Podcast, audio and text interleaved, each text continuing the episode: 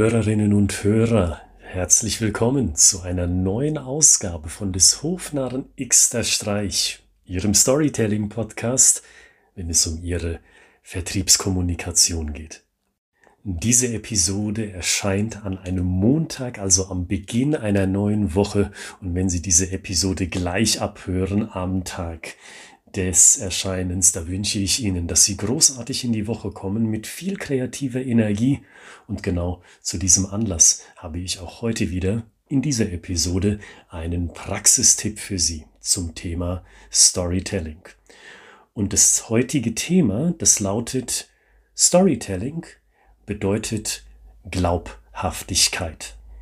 Soll heißen, beim Erzählen von Geschichten müssen die Zuschauer, gehen wir mal vom traditionellen Storytelling aus, vom Schauspiel, wo ich ja ursprünglich herkomme, da müssen mir die Leute glauben, dass irgendetwas an dieser Rolle, die ich verkörper, dran ist.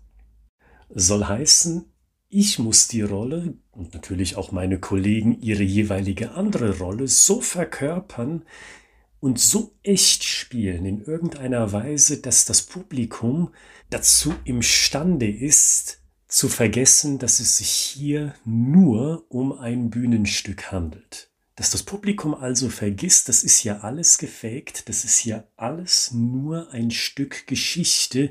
Ich glaub mal für die nächste Stunde oder anderthalb Stunden, dass da was Wahres dran ist, so dass ich mich emotional auf diese Story einlassen kann. Storytelling bedeutet Glaubhaftigkeit und das gilt nicht nur für die Theaterbühne, sondern natürlich auch für das Storytelling im Businessbereich, wenn Sie mit Storytelling eine Botschaft kommunizieren wollen in Ihrem Vertrieb. Und ich glaube, wenn Sie sich das vor Augen halten, also diesen Merksatz, Storytelling bedeutet Glaubhaftigkeit, dann werden Sie einige Fettnäpfchen umschiffen, die Ihnen ansonsten beim Erzählen von Geschichten leicht unterlaufen werden. Und um dieses ganze Thema plastischer zu machen, möchte ich Ihnen mal drei konkrete Beispiele nennen.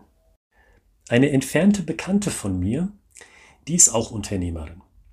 Und wenn sie kommuniziert über ihre Arbeit, dann benutzt sie auch gerne Geschichten. Und in einer solchen Geschichte las ich vor ein paar Tagen den folgenden Satz. Da legte sie einem Gesprächspartner, einem Gesprächspartner in der Geschichte, den Satz in den Mund, du, gibt es nicht einen Weg, das alles ganz genauso toll zu machen, wie du das machst? Und wissen Sie, diesen Satz finde ich problematisch. Ich glaube, dass das so passiert ist, dass die Geschichte wahr ist, aber nichtsdestoweniger habe ich mit diesem Satz ein Problem, weil es ein Eigenlob darstellt. Die Frau erzählt eine Geschichte zwischen sich und einem Gesprächspartner und der Gesprächspartner lobt diese Person, die Person, die die Geschichte erzählt. Und unweigerlich entsteht in vielerlei Köpfen der Gedanke, oha, Eigenlob. Und wenn das passiert, so glaube ich, dann zieht dieser Satz und die Reaktion auf diesen Satz die Zuhörer raus aus der Geschichte. Sie lassen sich in dem Moment also nicht länger emotional auf diese Geschichte ein, sondern sie springen gedanklich heraus aus dieser Geschichte und betrachten sie, also die Erzählung, mit einem kritischen Auge. Die Wirkung der Story ist also weg. Wenn man sich nicht auf die Story einlässt, sondern kritisch drüber nachdenkt, dann hat man das Publikum verloren. Das hätte ich auch auf der Bühne, wenn die Leute plötzlich denken, Moment mal, das stimmt doch was nicht. Das geht doch total an der Realität vorbei. Und schon sind die Leute nicht länger emotional involviert. Auch wenn die Story in dem Fall wahr ist, so verliert sie ihre Glaubhaftigkeit. So möchte ich es zusammenfassend ausdrücken. Glaubhaftigkeit verliert die Geschichte aber auch bei einem zweiten Beispiel.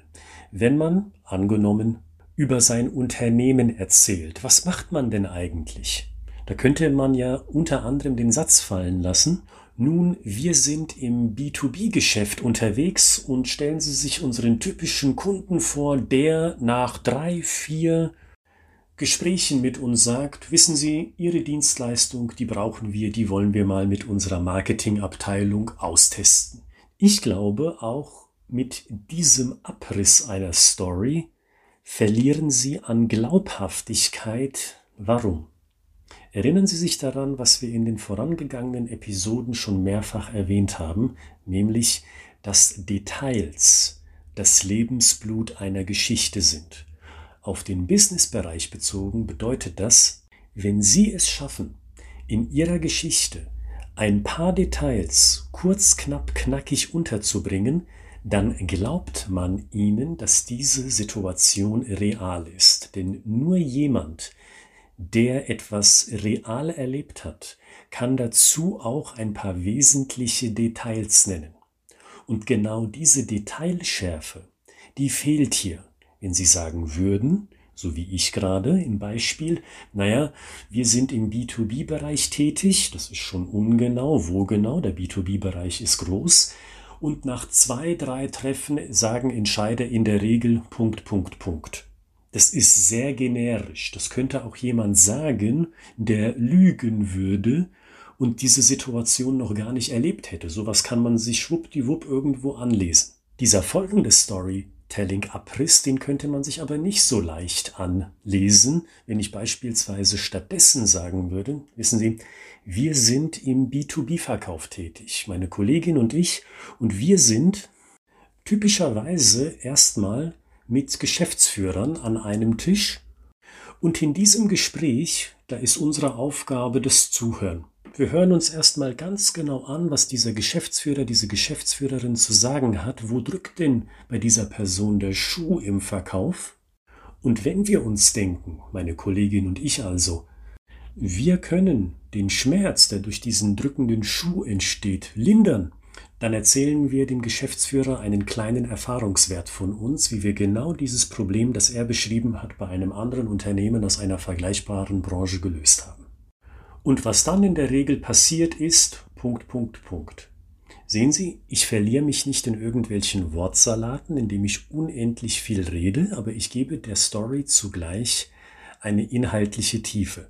Es ist plötzlich der Geschäftsführer und wir hören zu, aktives Zuhören und wir versuchen dann eine Story zu finden, einen Erfahrungswert, der genau auf das Erzählte passt. Und dann könnte ich weiter erzählen. In der Regel ist es dann so, wenn das Interesse groß ist, treffen wir uns zusätzlich noch mit dem Leiter Vertrieb, potenziell mit dem Leiter Marketing, die Leiterin Human Resources und so weiter und so weiter. Die Story bekommt eine Schärfe, eine Detailschärfe, die man schwieriger kopieren kann, wo man schwieriger übertreiben kann oder im schlimmsten Fall sich komplett etwas aus den Fingern ansaugt und die Leute, die das Publikum bilden, dieser Story, die werden viel eher denken, das ist glaubhaft. Ich kann mich emotional hier reinversetzen, weil das klingt einfach echt. Solche Erfahrungen haben wir auch gemacht. Und diese Detailschärfe, die gilt natürlich umso mehr, wenn es ein bisschen komplexer zur Sache geht, wenn Sie Ihr komplexes Produkt, Ihre komplexe Dienstleistung erklären. Und dieser Satz und dieser gesamte zweite Punkt bringt mich auch zum finalen dritten Punkt, mit dem Sie sicherstellen können, dass Ihre Story glaubhaft ist und bleibt und dass Ihr Publikum sich demnach emotional hineinfallen lassen kann, wenn es Ihrer Geschichte lauscht. Tipp Nummer drei erzählen Sie von einer ganz konkreten, und ich betone das, von einer ganz konkreten Situation, in der ein Kunde den Unterschied gemerkt hat zwischen dem, was normalerweise in seinem Unternehmen gemacht wird, und dem, was neu hinzukommt, wenn Sie Ihr Produkt oder Ihre Dienstleistung implementiert haben. Seien Sie situativ ganz genau. Erzählen Sie also von einer Situation, in der dieser Unterschied klar zum Tragen kommt. Und vergleichen Sie mal diesen dritten Tipp mit einer typischen Aussage, die hervorgehoben wird, beispielsweise in einem White Paper. Was liest man denn da grundsätzlich? Wir von der Firma XYZ sind begeistert, dass wir unsere Umsätze im Verlauf von nur zwei Quartalen um 23 Prozent steigern konnten, dank der Hilfe von Produkt XYZ. Es ist wieder ganz allgemein und Sie können sich darunter nichts vorstellen. Also der Mehrwert, den Sie kommunizieren wollen über das White Paper oder vielleicht auch in einem Vertriebsgespräch, wenn Sie diesen Satz fallen lassen, der verpufft ja in aller Regel, so behaupte ich, weil da nichts Konkretes dahinter steckt. Wenn Sie aber sagen könnten, ich erzähle von der Situation, als Sie gemerkt haben, dass das einen Unterschied macht, dieses Produkt, und dass dieses Produkt tatsächlich zu einem Mehrumsatz führt, der spürbar ist, dann erzielen Sie doch eine wirkliche Wirkung beim Publikum, bei der Person, der Sie diese Geschichte erzählen. Also seien Sie in so einem Fall situativ und erzählen Sie in dem White Paper oder in dem Vertriebsgespräch von dem Moment, wo klar war, hier liegt der Unterschied begraben. Wenn wir das weiter genau so machen, dann wird es zu diesen 23 Prozent an Umsatzsteigerung kommen innerhalb von nur zwei Quartalen. Sie sehen also, der Wert 23 Prozent Umsatzsteigerung innerhalb von zwei Quartalen kommt ans Ende der Story und am Anfang steht die konkrete Situation, die zu dieser Steigerung führt. Und schon sind Sie auch in diesem Fall glaubwürdiger, als wenn sie nur blind in Anführungszeichen mit Zahlen, Daten und Fakten um sich werfen würden. Das sind also meine drei Tipps für Sie, damit Ihre Story glaubhaft bleibt. Nummer eins: Vermeiden Sie Eigenlob oder Aussagen, die Ihnen als Eigenlob ausgelegt werden können. Punkt Nummer zwei, vermeiden Sie generische Antworten auf Vertriebsprozesse oder generell Prozesse, die Sie durchlaufen. Und Punkt Nummer drei, verlassen Sie sich nicht auf Zahlen, Daten und Fakten, die kein klares Bild in den Kopf setzen, sondern übersetzen Sie diese Mehrwerte in konkrete Situationen. Fragen Sie sich, wo sieht man denn das? in einer konkreten Situation oder in einer Abfolge an Situationen, damit das Endprodukt, in dem Fall 23 Prozent mehr Umsatz innerhalb von zwei Quartalen, überhaupt eintreten kann. Und zum Abschluss wie immer, schauen Sie doch in der Beschreibung dieser Podcast-Episode nach. Dort finden Sie einmal Links zu Büchern, Fachbüchern aus meiner Feder beziehungsweise in Zusammenarbeit mit meinem sehr guten Freund Carsten Lexer und achten Sie auch auf die E-Mail-Adresse. Ich schreibegeschichten.de. An diese E-Mail-Adresse können Sie Ihre Anfrage stellen. Mit dem Gesagten sage ich bis zum Freitag. Bleiben Sie gesund und bleiben Sie kreativ. Am Freitag gibt es einen neuen Tipp, einen Praxistipp zum Thema Storytelling für Ihre Vertriebskommunikation. Bis dahin.